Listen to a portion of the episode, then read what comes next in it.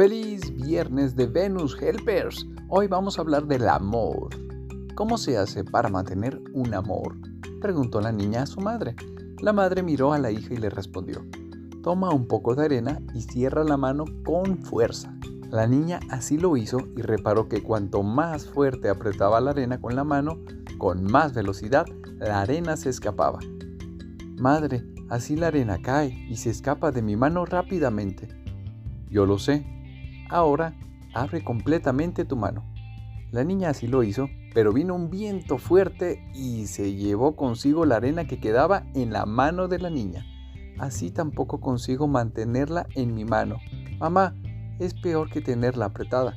La madre, siempre sonriendo, le dijo, Ahora toma otra vez un poco de arena y manténla en la mano como si fuera una cuchara bastante cerrada para protegerla y bastante abierta para darle libertad.